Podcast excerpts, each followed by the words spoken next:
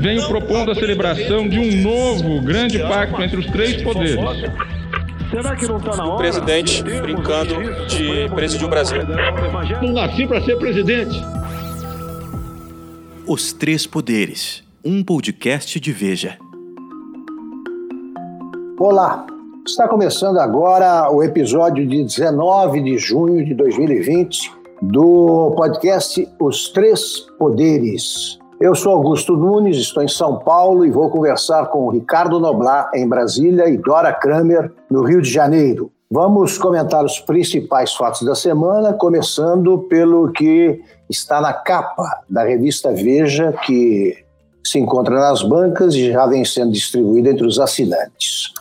É, o assunto, evidentemente, é Fabrício Queiroz, o ex-assessor do então deputado estadual é, Flávio Bolsonaro, hoje senador, que é, foi preso numa operação conduzida pelo Ministério Público do Rio de Janeiro, em parceria com a Polícia Civil de São Paulo. A chamada da capa é Acharam e Perto Demais.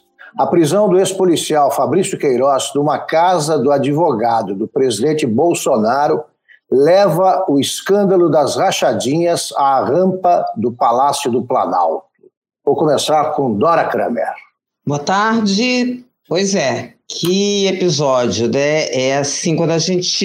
Eu, pelo menos, achava que nada de mais grave poderia acontecer nesses dias infernais para o, o presidente Jair Bolsonaro. Acontece essa prisão do Queiroz na casa do advogado do Flávio Bolsonaro e também dito pelo próprio presidente, advogado dele, que atuou no caso lá do, do atentado que ele sofreu em Minas Gerais durante a campanha eleitoral. E essa coisa acontece, nesse momento eu estou achando que é, é, até menos preocupante o que, que o Fabrício Queiroz possa vir a falar. Claro que isso é preocupante, mas no momento, o que já é grave, que o, o da cercania do presidente da República, primeiro, essa série de, de fatos que eu estou chamando do cerco da legalidade em torno do presidente, porque está enrolado no STF com três inquéritos, com TSE, onde também é, é, tramita uma investigação, no TCU, é, enfim, mais aqueles, aquelas dezenas de pedidos de impeachment no Congresso. Então, e essa agora, essa história de o, o, tal do Queiroz ter sido achado na casa do advogado. Então, isso tudo forma uma, uma situação e que o presidente fica completamente acuado. E tanto está acuado que a gente viu o silêncio dele ontem pela manhã, logo no dia em que que foi feita a prisão, não parou naquele cercadinho do Alvorada, agiu como ele age quando ele não tem o que dizer, ele não tem como partir para a ofensiva. Fez uma manifestação no final da, da tarde, no início da noite, aquelas lives que ele grava todas as quintas-feiras, muito desenchavido e fazendo até amenizando a situação para o Fabrício Queiroz, o que é, é ressaltando o, o fato dele não ser foragido da justiça, como se não tivesse importância a situação em que ele estava. Ele é investigado, procurado pela polícia, que aí sim tinha um mandato de prisão, encontrou encontrou na casa do advogado. Por que, que eu falo tanto desse fato? Que eu acho que é o que mais preocupa, uh, que deve preocupar, o que está preocupando o Palácio do Planalto. Tanto que o presidente cita essa, é, esse fato, o, o, o, a casa tentando amenizar, dizendo, não, ele estava ali, o Queiroz estava ali porque era mais perto da onde ele fazia o tratamento dele para câncer. Olha, o tratamento dele para câncer é feito no, no Hospital Albert Einstein, que é no bairro do Morumbi, a cerca de 80, 90 quilômetros da casa em Atibaia. Quer dizer, mais perto seria qualquer flat, qualquer apartamento no, no bairro do Morumbi, ficaria mais perto. Então, no cola. E pega mal o presidente e uh, público tentar amenizar essa situação. Tudo isso aproxima muito o, o presidente desse do Queiroz e de todas as questões que são investigadas, que envolve o filho dele, que envolve ele próprio, porque a origem do Queiroz ele está em Jair Bolsonaro, né? Era amigo dele nos tempos de quartel e depois nos tempos de, de Bolsonaro vereador no Rio de Janeiro, é quando o, o, o Queiroz entra nessa relação próxima com os Bolsonaros pelas mãos do Jair Bolsonaro. Então, tudo isso forma um quadro que é, juridicamente essa coisa vai andar para um lado que a gente vê que não parece boa para o presidente, agora politicamente eu só não digo que é devastadora, para não banalizar ainda mais esse tema devastador, que a gente, a cada episódio que acontece, a gente tem usado esse termo, né? É devastador, porque são, eu prefiro usar o termo, dar isso uma, uma gravidade do ponto de vista político, que deixa a situação dele agora não só pendente do aceite ou não do Rodrigo Maia na, na, na, no encaminhamento do, dos pedidos de impeachment. Deixa ele numa situação muito ruim nesses, nesses vários pontos é, judiciais e eleitorais que estão em andamento, nessas várias investigações. Ricardo Noblar. Eu acho que esse episódio do Queiroz é, reforça uma coisa que era evidente o cerco judicial a Bolsonaro e a seus filhos, e por tabela ao governo se estreitando, se estreitando, se estreitando. É, temos hoje, quer dizer, nesse cerco nós temos o quê? Pelo menos de um lado, o Supremo Tribunal Federal, com os processos que por lá correm, uns a pedido da Procuradoria-Geral da República, outros por iniciativa do próprio Supremo, e que, e que tentam descobrir esses processos, esses inquéritos abertos, tentam descobrir é, a origem dessa máquina de produção de fake news, bolsonarista ou não só bolsonarista, o financiamento dessas manifestações clara, de rua claramente antidemocráticas e, e, e, e, o Supremo tem demonstrado uma vontade até agora inabalável de ir fundo nessas questões, como está indo. Do outro lado do cerco, ao Bolsonaro, a seus filhos e ao seu governo, está o Ministério Público do Rio de Janeiro, desde antes registros do próprio Bolsonaro ter sido eleito. Em 2018 foi quando começou essa história toda do Ministério Público investigar a rachadinha, o esquema de rachadinha da Assembleia Legislativa do Rio, que não é mais nem menos do que uma forma de se expropriar, se tomar dos funcionários da Assembleia, sejam eles fantasmas ou não, parte dos seus salários para financiar despesa dos deputados. Isso, isso vem sendo investigado desde 2018 e agora culmina, culmina pelo menos até esse momento com a prisão do Queiroz. Eu acho que essa prisão do Queiroz deixa muitas perguntas em aberto, que se espera que ele responda se por acaso vier a negociar algum tipo de delação premiada. E provoca surgimento de outras perguntas. Pelo menos duas me, me chamaram muita atenção. Uma, o Bolsonaro sabia ou não que Queiroz estava escondido na casa do seu advogado e do advogado do seu filho Flávio, o Assef, Frederic Assef. Sabia ou não sabia? Me parece evidente, evidente, mas precisa ser provado que ele sabia. É, é, é inconcebível que o advogado do presidente tenha escondido Queiroz na sua casa lá em Atibaia, e que o presidente, com tantos contatos e tantos encontros frequentes com o seu advogado, nunca tenha tido a curiosidade de perguntar: mas vem cá, onde está Queiroz? Nas redes sociais era, que só, era, era só que se perguntava onde está Queiroz. Agora se pergunta onde está o advogado do presidente, que sumiu desde ontem pelo menos.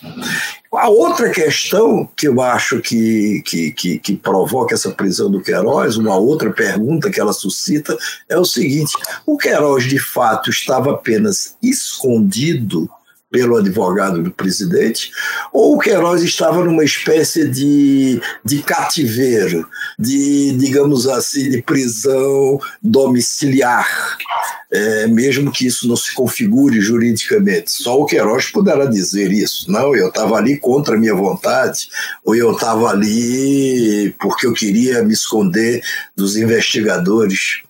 É, essa ordem de prisão do Queiroz foi expedida nesta semana, mas ele já vinha sendo procurado há muito tempo, porque apenas uma vez, e por escrito, não presencialmente, o Queiroz depois nesse inquérito do Ministério Público do Rio de Janeiro. E depois disso, ele desapareceu. A Veja o encontrou uma vez em São Paulo em tratamento médico do câncer que ele padeceu ou ainda padece. Depois disso, ele sumiu. Ele simplesmente sumiu para escapar da curiosidade. Então essas questões elas elas se colocam e elas certamente serão esclarecidas aí no decorrer do processo. Bom, eu comentei eu, no, no meu primeiro comentário sobre o caso do Flávio Bolsonaro, ele ainda não havia assumido a vaga no Senado e não era ainda senador. O primeiro comentário foi o seguinte: é, a, a, única saída que ele teria era assumir a existência da rachadinha, dizer que é uma prática generalizada, né? Ah, me arrependo, uh, aderir a uma prática que é ilegal, errada, devolvo, vou devolver o dinheiro e quero que se investigue todo mundo, etc, etc. Ou ele faz isso, ou ele vai é, se enrolar na, na, num problema previsto pelo presidente Lula, pelo ex-presidente Lula, que não seguiu o próprio conselho. Né? O Lula tem um vídeo conhecido aí, que circula muito pela internet, em que ele diz que se você conta a primeira mentira, depois você vai ter que contar a segunda para justificar a anterior, depois a terceira para justificar a segunda, e assim sucessivamente você acaba enrolado num, num, numa história que não tem é, desfecho favorável. Se ele fizesse isso, ele nem seria, ele escaparia de qualquer condenação no, no Congresso, né? não, já que não se pune ninguém, nenhum parlamentar, pelo que ocorreu no, em outro mandato. Ele era deputado estadual quando isso ocorreu, o senador não seria punido pelo que fez o, o deputado estadual. Outro absurdo brasileiro, mas é assim. Ao não fazer isso, ele entrou numa, numa história que não terá desfecho favorável, não. Não, tem, não há o que fazer. Não há o que fazer. É, a ideia de, de se esconder ou até de se hospedar, né? se ele, ele pode alegar que é amigo do advogado dos Bolsonaro, ele ofereceu a casa dele para que ele passasse uma temporada, ele foi para lá. Mas, meu Deus do céu, se você é investigado. E são investigadas as ligações que você mantém com o presidente da República ou com a família dele. Fica longe, se você quiser proteger o amigo. Não. Na casa do advogado. É impossível que ninguém soubesse. Eu acho que foi uma operação que não exigiu um grande trabalho de inteligência da, da polícia, até porque você começa, né, ensina os livros mais mambembes, né, livros policiais mais mambembes de qualquer filme, classe B, que a, a polícia começa a investigação pelos mais próximos. Então é como se esconder na casa da mãe. A polícia vai ter que passar por lá antes de começar a procurar em lugares é, mais discretos, digamos assim. Agora, na casa do advogado, é impossível que ninguém soubesse, né? Essa casa do advogado, é, a impressão que eu tenho por tudo que eu, que, eu, que eu estou vendo e lendo, é que essa casa do advogado está mais para um aparelho naquela época da, da luta contra a ditadura da, de 64, está mais, é, tá mais para um aparelho do que para uma casa no sentido de casa habitada por pessoas, etc e tal, porque ali o, o advogado alugou essa casa, colocou uma placa lá, escritório, alguma coisa assim, a, escritório ACEF, se diz assim, se pronuncia assim, ACEF, e ACEF, né? E o ACEF, que é, e a é, põe lá uma placa, mas esse advogado, até onde se sabe, jamais morou naquela casa. E outra coisa, ele não usou aquela casa como escritório. Não há registro pela vizinhança de, de, de, de movimento intenso ali, aliás, de quase movimento nenhum. A impressão que. Quer dizer, seria, dá, seria um esconderijo. É, é, que seria um esconderijo, ou ele pensaria, é. talvez, porque ele morou no Rio de Janeiro até um tempo desse, salvo engano. Depois ele tem casa aqui em Brasília, mora com a família aqui em Brasília. Ele não mora mais nem em São Paulo, não, só pra, morou em São Paulo. Só concluindo é. o raciocínio, tá, só para concluir claro, o raciocínio, claro, claro. eu digo o seguinte, é, é isso aí, o que você está dizendo está correto. Eu queria aproveitar para a enviar a minha solidariedade ao povo de Atibaia, né? Porque Atibaia deveria frequentar tá o famoso como uma instância turística muito simpática. Né? Agora, está no noticiário político policial, em vez de estar nos cadernos de turismo, de viagens, é desde que o Lula arrumou aquele sítio lá de Atibaia. E agora tem a casa do advogado em Atibaia. Atibaia é um lugar para você é, descansar e é um bom esconderijo para você ficar também. Então eu acho o seguinte: diante disso, eu só espero que a gente comece a combater, e digo isso não para minimizar o que houve, mas para mostrar que o problema é muito grande. Eu espero que seja o começo de uma ofensiva contra essa imoralidade que é a rachadinha. Né? Nós sabemos que isso é uma prática que ocorre em nove entre dez parlamentares, e isso precisa acabar. Né? A gente nem se espantou quando o PT oficializou a rachadinha, aquela história de cobrar 30% do salário de militantes que eram funcionários públicos. Isso é uma maneira de você desviar um dinheiro que é nosso. Não existe dinheiro público como ensinou a Margaret Thatcher. É nosso dinheiro, existe o dinheiro dos pagadores de impostos.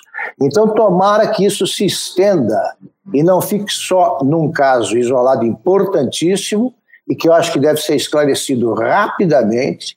Todos devem ser, eh, devem ser investigados e os culpados, sejam eles quem for, seja ele quem for, quem estiver envolvido, deve ser punido. Ponto Quero final. acrescentar Dora. algumas coisas, posso? Olha, é, claro. esse caso aí concordo com você que esses esquemas de divisão de desvio de dinheiro público é uma prática corriqueira e que é ótimo que se entre a fundo. Agora, no caso específico, não é só isso, né? Você tem não, aí não. as coisas também, o, o, o, as outras vertentes sendo a mais grave e escandalosa da ligação dessa gente com milícias no Rio de Janeiro. Isso é um ponto que eu queria falar. O outro diz respeito à placa aí, ao, ao, ao, ao aparelho, é, que parece que ele coloca ali aquela placa para se valer da invi inviolabilidade que os escritórios de, de advocacia uhum. têm né, nessas questões. Agora, é preciso, quer dizer, tem, tem um, um é, um porém aí, eles só são invioláveis quando não desrespeitam a lei. Por isso que ali eles entraram, enfim, não deu certo, mas parece que queria dar aquela aparência mesmo de, de escritório para que isso servisse de um aparelho razoavelmente seguro. E, por fim, queria comentar como é tudo muito suspeito, né, por causa do silêncio. Noblar, esse senhor advogado, ao que se sabe, ele está desde ontem, desde a hora que explodiu o caso, escondido ou, ou, dentro da casa dele, em Brasília, né, no Lago Sul, se eu não me engano, né, e não é, sai Lago de lá. Sul e se fosse tudo tão normal, tão. É, é, como diz o, o, o, presidente, não tem nada a ver com isso, como diz o, o, Flávio Bolsonaro no Twitter, disso é tudo parte de uma mais uma jogada nesse xadrez da conspiração contra o ministro, contra o presidente da República, seria nada mais natural que todos já tivessem falado. quando se escondem no silêncio, a suspeição é muito maior, né? E só para finalizar esse assunto da minha parte, pelo menos, é uma coisa que eu esqueci de dizer quando eu falava da gravidade dessa, dessa situação para o presidente da República. Sabe por que ela é ainda mais grave? É porque ele não tem ninguém que o defenda. Ele, a tal sorte de confusões que ele arrumou, quando ele opta nesse todo o tempo de governo, por fazer uma aliança com aquela aquela base mais estridente e completamente radical, em detrimento das instâncias, eu não vou nem dizer institucionais, mas também eu vou até falar mais normais. Eu acho que dá para entender o que eu quero dizer com, com mais normais, né?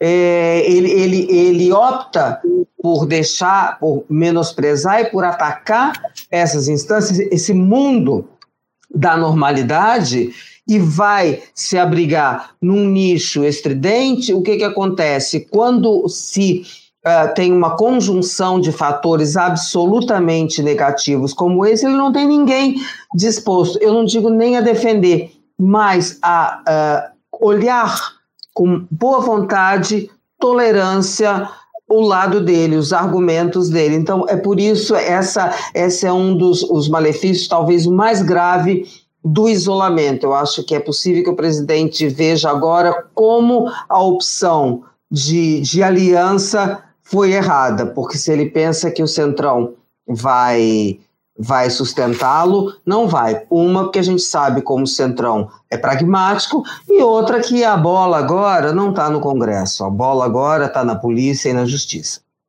Antes de passar é. para o Noblar, o Noblar encerrar essa, a, a, a, o debate sobre esse tema, eu também só registro para chegar ao fim das minhas observações aqui o seguinte: é a primeira vez, acho que um ano e meio, que esse advogado está em silêncio, né? Porque ele é conhecido como book roto, ele fala coisas que não deve há muito tempo. E também eu estranhei o, o, o fato de o presidente Bolsonaro ter passado ao largo do assunto e tanto uh, evitando a, a, aquela conversa matutina né, que sempre acaba em declarações, no mínimo, inconvenientes, é quanto evitando se estender sobre o assunto na live. Eu pensei que na live ele trataria disso, quando ele confirmou que faria tal live das, das quintas-feiras, mas não. Também não disse, o que mostra a inexistência de explicações, a meu ver. Noblar, com você. É, eu concordo com você, Augusto, e mostra também a dificuldade que o Bolsonaro e o seu entorno enfrentam de, de, de explicar isso que aconteceu. O, o Queiroz, seu amigo há mais de 30 anos, posto por ele, Bolsonaro, no gabinete do então deputado Flávio, para cuidar do garoto, para monitorá-los, enfim, cuidar dos seus assuntos mais próximos. É, o Bolsonaro passou ontem um dia intenso, além de fugir ao encontro matinal com o seu cercadinho à saída do Palácio da Alvorada, coisa que ele também fez hoje, passou direto, sem falar com os seus devotos, é, ele passou ontem o dia em intensas reuniões com, suas assessoria, com a sua assessoria, principalmente com os ministros mais próximos dele, os ministros militares ali, o ministro da Justiça que foi convocado, e ao final do dia, o que foi que esse pessoal todo, todos esses seres pensantes, conseguiram produzir?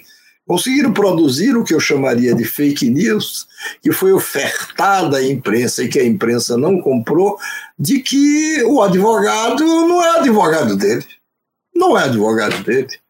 Por que, é que vivia lá? Por que, é que tinha uma procuração dele? Por que, é que o próprio Bolsonaro havia dito é, há não tanto tempo que era advogado, sim, dele?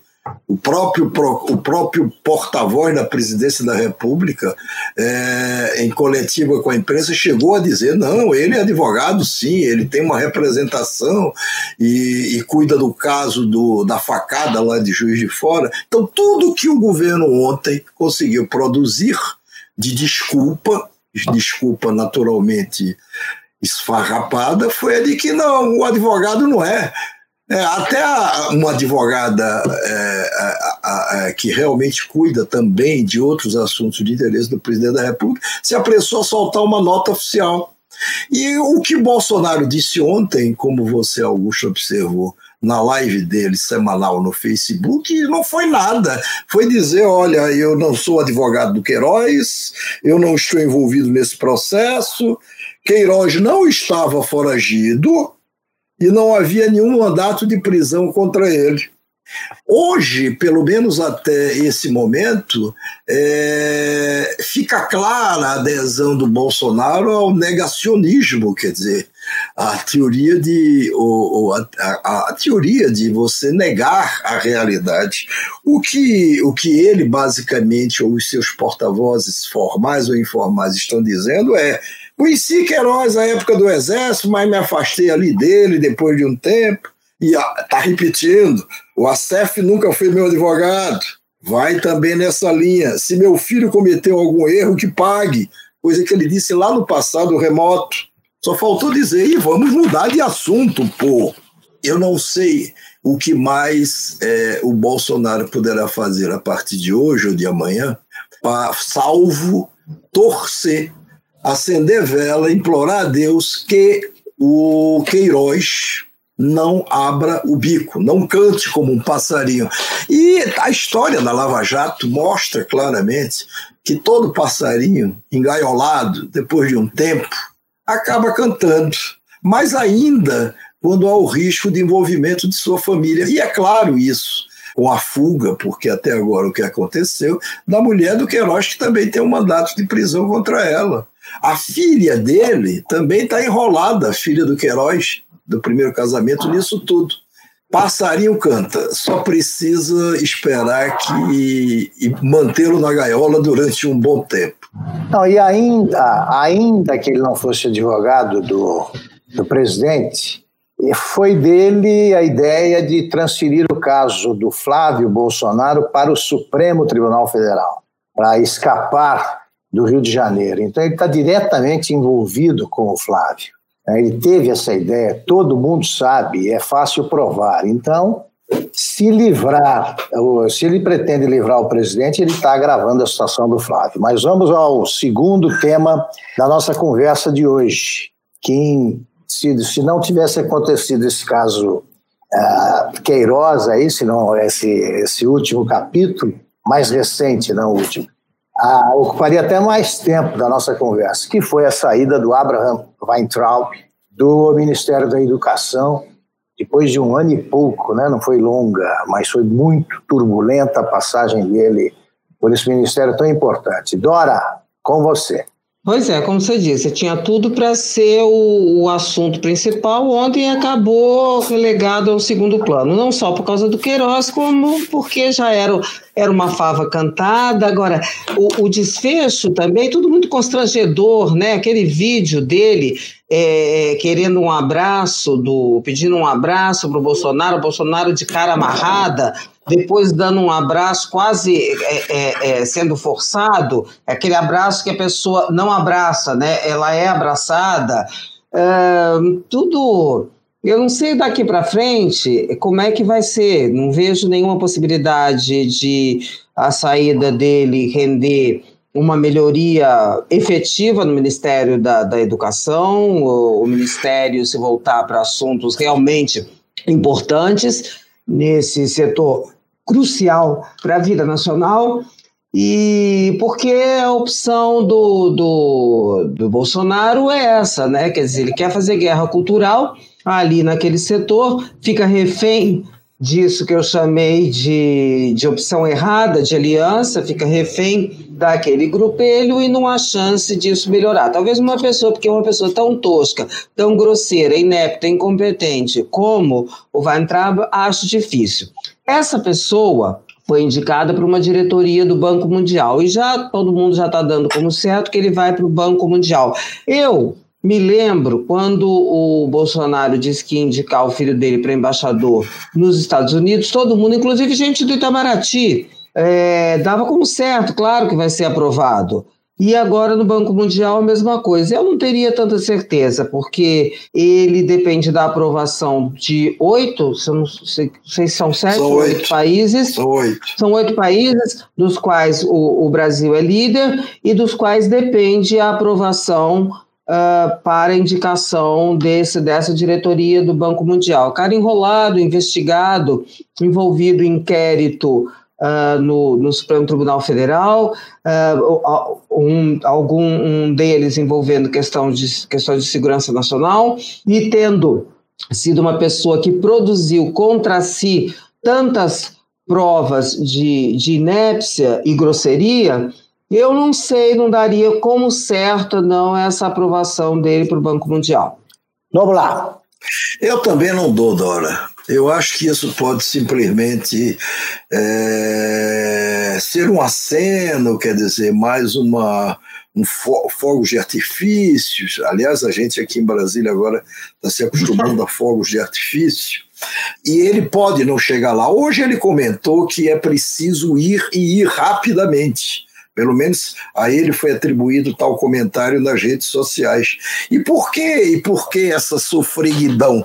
Essa sofreguidão, essa pressa, não se deve apenas, claro, à, à possibilidade, não, à, à chance concreta de ganhar um belo salário. Ele, ele ganharia no Banco Mundial alguma coisa como o equivalente hoje a 115 mil reais por mês, livre de qualquer imposto, não paga imposto nem nos Estados Unidos, para onde ele iria ou irá, e nem paga imposto aqui no Brasil. É como um diplomata, ele é isento de pagamento de impostos, já que o Banco Mundial é um organismo internacional.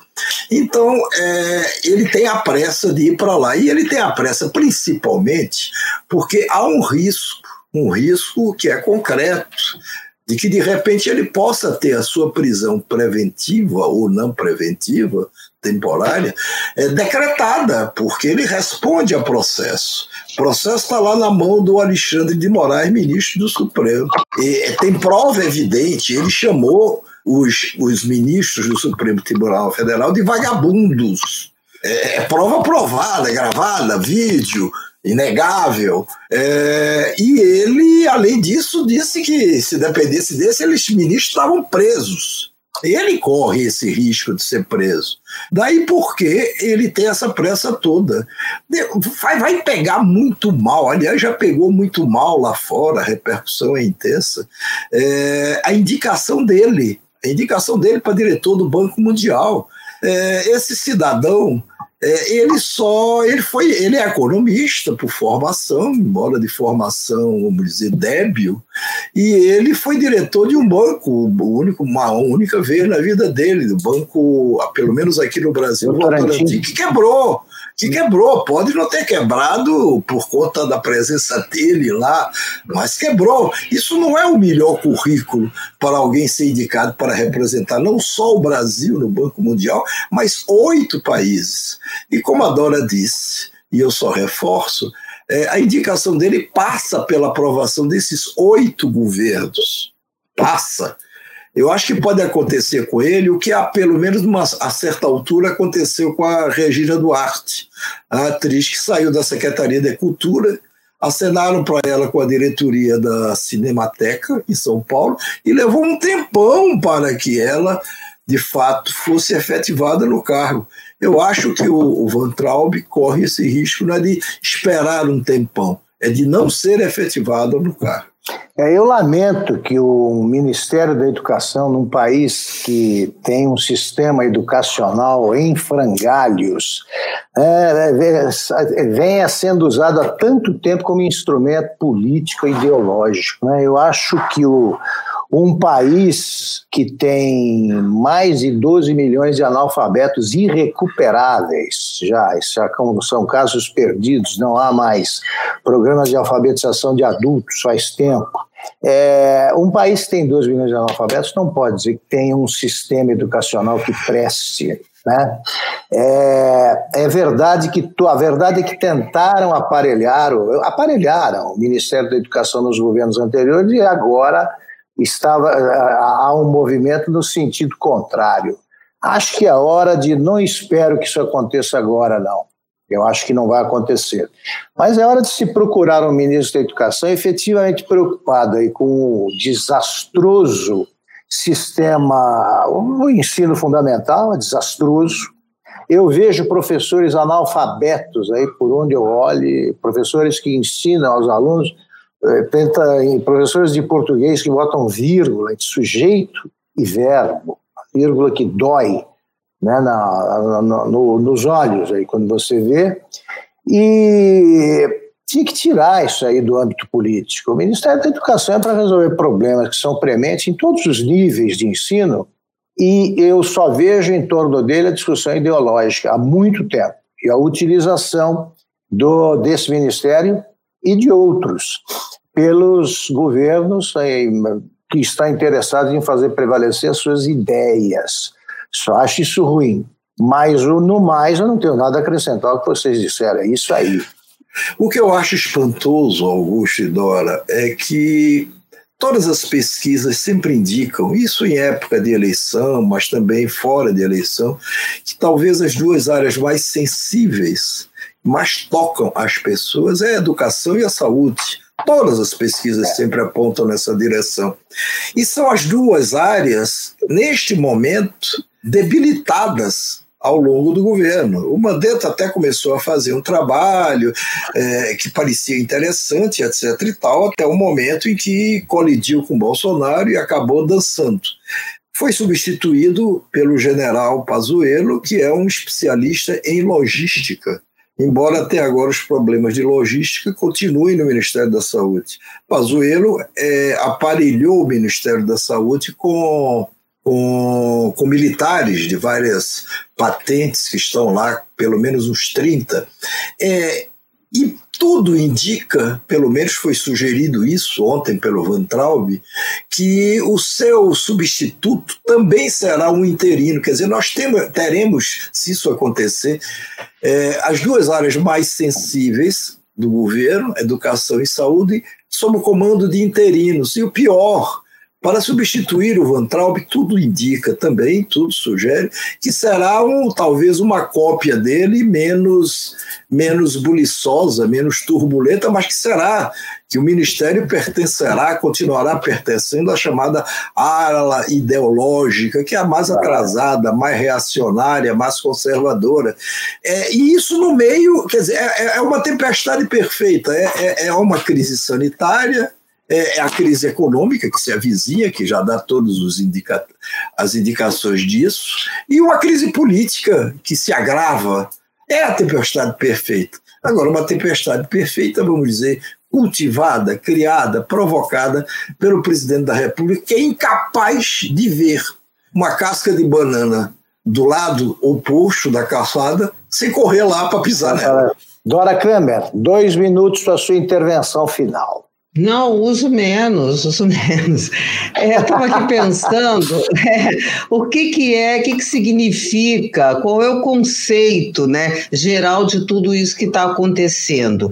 Na minha opinião, é o seguinte: quer dizer, o, o, o, presidente já não vinha governando, ele vinha só trabalhando com o olho na reeleição. Acho que essa história de reeleição está fora da cena. Ele vai se dar por muitíssimo satisfeito se conseguir chegar ao fim do mandato. Mas com com todas essas, essas questões que estão surgindo, que vem é, com esse cerco que vem se apertando ao redor dele, eu, ele fica um pouco na situação e que já esteve o, o, o, então presidente Michel Temer, guardadas todas as proporções, de que não pode fazer mais nada a não ser tentar se defender. Eu acho que daqui para frente o que a gente vai ter aí de, de, de presidência de Jair Bolsonaro são, é, são os movimentos defensivos, porque ele já não tem, eu acho que já queimou, posso estar enganada, porque também tudo